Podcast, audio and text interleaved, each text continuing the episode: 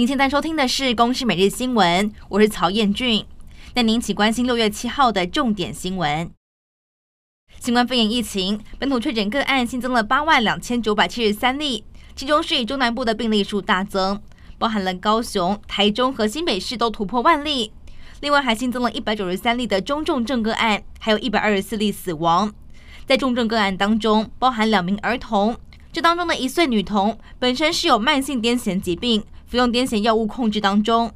而死亡个案有八十一例没有施打三剂疫苗，一百一十六人具备慢性病史，还有一例儿童是在家中死亡。本土疫情正值高原期，指挥中心指出，想要在六月底之前让单日的确诊人数降到万人以下是有可能的。疫情趋势应该还是在往下走。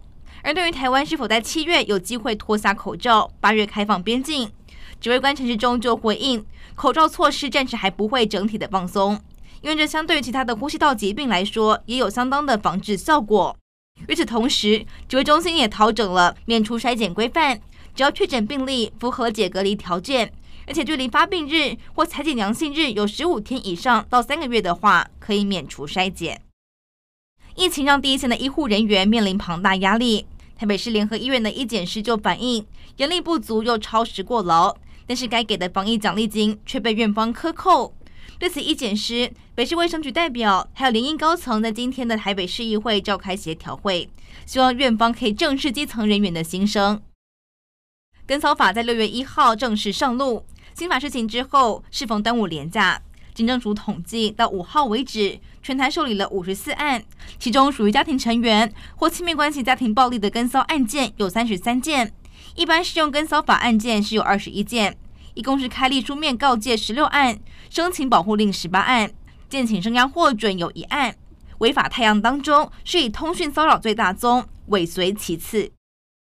中国的军事动作频繁，台海局势备受国际关注。日本执政党自民党在六号通过二零二二年古台方针，其中罕见加注了台海和平稳定的重要性。而另外也因为担心台湾有事，日媒报道。日本防卫省研议要成立统一指挥陆海空自卫队部队运用的统合司令官，来提高机动力。根据世卫组织统计，猴痘爆发已经让全球将近三十国沦陷，超过九百人染疫，其中英国的染疫人数最多，有超过三百人。幸好目前没有死亡个案。